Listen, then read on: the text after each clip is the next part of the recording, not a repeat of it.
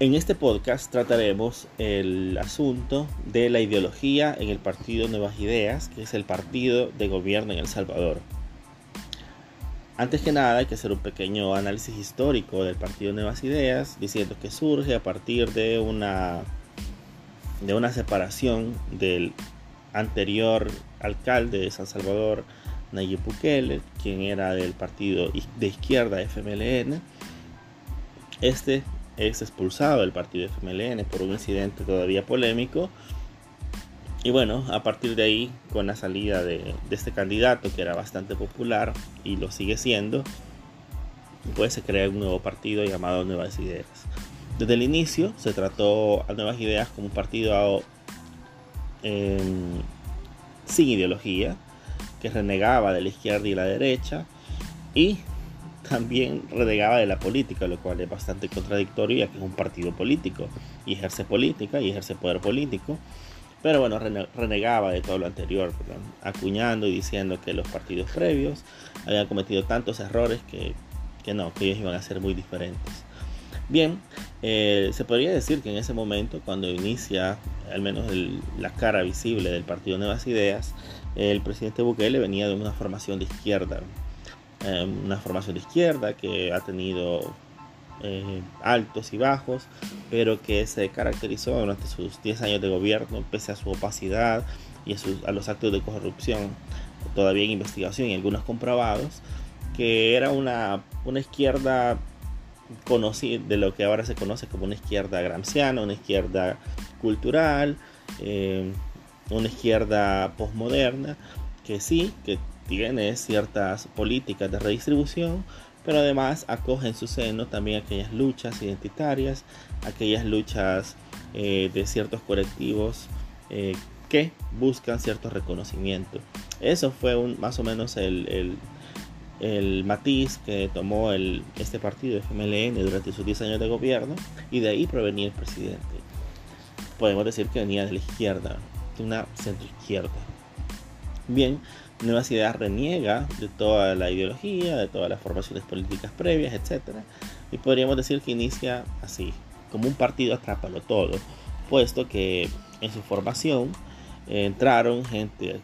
perteneciente a esa izquierda, gente que se fue con él del partido de izquierda FMLN y se incorporó también personas que eran del partido de derecha, eh, anteriormente en el poder el partido denominado Arena, que estuvo 20 años en el poder, igual con muchísimos casos polémicos de corrupción y bueno, algunos expresidentes de ese partido en prisión incluso, así que así se forman nuevas ideas. Un partido que atrapa lo todo, que incorpora a su, a su ideario eh, una libertad para actuar, que no está sometido solamente a una ideología, sino que lo atrapa todo. Básicamente puede eh, moverse en todo el campo, eh, campo político, decisiones políticas de todo, de todo calado, sin entrar en contradicción, ya que reniega de todo. Y, y no está comprometido con una línea específica. De las primeras características fuertes que se vieron en, en Nuevas Ideas, creo que la, la característica potente fue el inicio de la pandemia, cuando el Nuevas Ideas se convierte en un partido con política fuerte redistributiva. Una política fuerte redistributiva en el sentido de, que cuando entra la pandemia, entra la pandemia por coronavirus y, entra el asunto de las, de las cuarentenas, tomó decisiones bastante potentes a nivel social, como un bono de 300 dólares, que para un país como El Salvador es un tremendo sacrificio financiero y también luego siguió con ciertos paquetes alimenticios a ciertas familias, etc. Bien, esas decisiones las podríamos catalogar de tipo redistributivo bastante comunes y bastante normales dentro de la izquierda. La redistribución, cerrar la economía por completo, etc. Bien, eh, esa fue alguna de las medidas que podríamos denominar de populismo de izquierdas. El populismo como tal no es peyorativo, ya que consiste básicamente en tomar decisiones políticas populares, ¿verdad? En ese sentido, el gran el gran rango de la población estaba en una situación de vulnerabilidad y la decisión del bono y la decisión de paquetes alimenticios fue extremadamente popular porque afectaba de manera positiva a esos grandes segmentos de población. El problema con el populismo, quiero, quiero detenerme en esto un poco, es cuando estas medidas son populares pero no tienen respaldo financiero, es decir, son populares a costa de, de caer en en impagos, en caer en crisis económicas a partir de la deuda, ya que se toman decisiones políticas, si bien populares, pero insostenibles a nivel financiero. He ahí la crítica porque posteriormente esas decisiones que parecen populares al inicio terminan desquebrajando la base económica de un país. Entonces es como un placebo, una medicina para ahora, pero una gran enfermedad para mañana. Bien, esa, ese populismo de derecha inicialmente ha dado un giro un poco a la, a la ese populismo de izquierda, perdón, inicial con esas medidas de, redistribución, ha dado un giro a la derecha a partir de ciertos guiños a, a lo conocida como derecha alternativa, al right o libertaria, siendo muy condescendiente con el expresidente Donald Trump, incluso apoyando y dándole ok a aquellas medidas antimigratorias que el presidente Trump eh, promulgó en Centroamérica para evitar las caravanas conocidas de años previos, en lo cual el presidente Bukele dijo está bien, vamos a cerrar, vamos a evitar bastante ese tipo de migración y se puso a disposición de esa derecha bastante reaccionaria conocida como nueva derecha o derecha alternativa, al right, etcétera. Em, incluso fue eh, cuando estaba por entrar a la presidencia, fue a hacer una conferencia a la Heritage Foundation en, en, Estados Unidos, creo que en Florida. Y bueno, ahí hablaba de que estaba a favor de la limitación del Estado, de la, bueno, básicamente de, de poner menos trabas al libre comercio, etc. Así que siempre ha habido un discurso multiplataforma eh, incluso contradictorio en, la figura máxima de este partido. Bien, este acercamiento con el, con el gobierno de Trump, del que fue muy cercano eh, Bukele, luego se ahondó con la toma de, de la medida más impopular hasta el momento, eh, que es la adopción del Bitcoin como, como moneda. Esta decisión también es un guiño para todos estos criptofanáticos eh, libertarios que quieren tomar el control del asunto monetario a nivel mundial, que no creen en los estados y que piensan que el estado es un obstáculo, en fin, entonces acerca bastante a la derecha en el ámbito económico, e incluso eh, tanto que ha prometido una ciudad Bitcoin donde el asunto de la soberanía queda por ahí un poquito eh,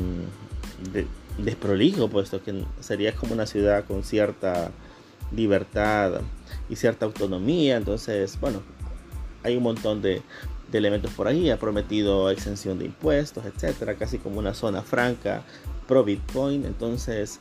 eh, son políticas económicas bastante cercanas a la derecha liberal, incluso a la, derecha libertaria. Así que en ese sentido ha dado un giro bastante, bastante pronunciado hacia este tipo de derechas. Y luego en los últimos meses también ha habido un fortalecimiento en el ámbito de políticas y medidas y un discurso bastante conservador. Es decir, aquellos valores típicos de sociedades más tradicionales, sobre todo una católica como una salvadoreña, en la cual se reniega rotundamente de, de ciertos derechos de las mujeres, derechos de colectivos LGBT, incluso el temas como el aborto.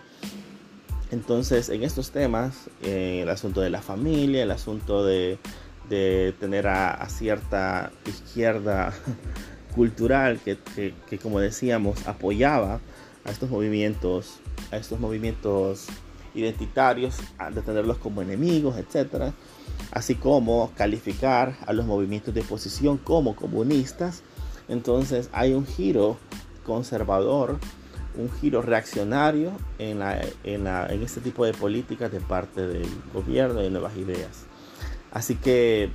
cuando hablamos que este nuevo partido es sin ideología, podemos decir que eso es una falsedad, eso es una contradicción, ya que, como hemos visto, ha tenido marcadas posiciones políticas que se pueden adherir a ciertas ideologías. Lo que sí es que al hacer un partido atrápalo todo, un atrápalo todo que es eh, un tipo de, gobierno que, que puede tomar todo ese tipo de decisiones sin ningún tipo de contradicción a su plan o programa de gobierno, pues pareciera que es natural, pareciera que no está inhabilitado para hacerlo, que no hay una contradicción ética o política al realizarlo, pero independientemente de ello, podemos decir que el gobierno del presidente Bukele, el gobierno de Nuevas Ideas, en el ámbito social se ha comportado con ciertas políticas redistributivas típicas de la centroizquierda y a nivel actual a nivel económico y a nivel cultural, por decirlo de una manera.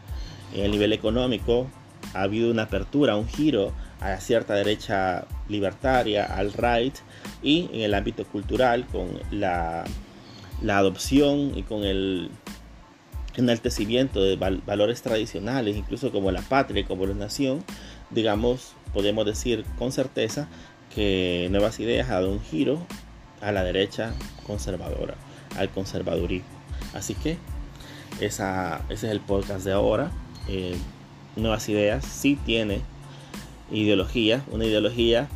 atrápalo todo, es decir, que puede actuar en bastantes, eh, en bastantes eh, tendencias a la vez, sin que esto parezca una contradicción, pero sin embargo, a dos años y medio de su gobierno, en el ámbito económico y en el ámbito cultural ha dado un giro a la derecha, siendo por ende eh, Nuevas Ideas eh, mayoritariamente un partido de derecha. Sin, en, en esta giro a la derecha conservador también podemos apuntar el asunto del mesianismo, de la inspiración divina del candidato, del poner en el poner una especie de, oración en el, parlamento, etcétera. Entonces es un giro conservador y se puede, podemos definitivamente concluir que ha dado un giro eh, de 180 grados a la derecha, siendo nuevas ideas de forma rotunda un partido de derecha actualmente.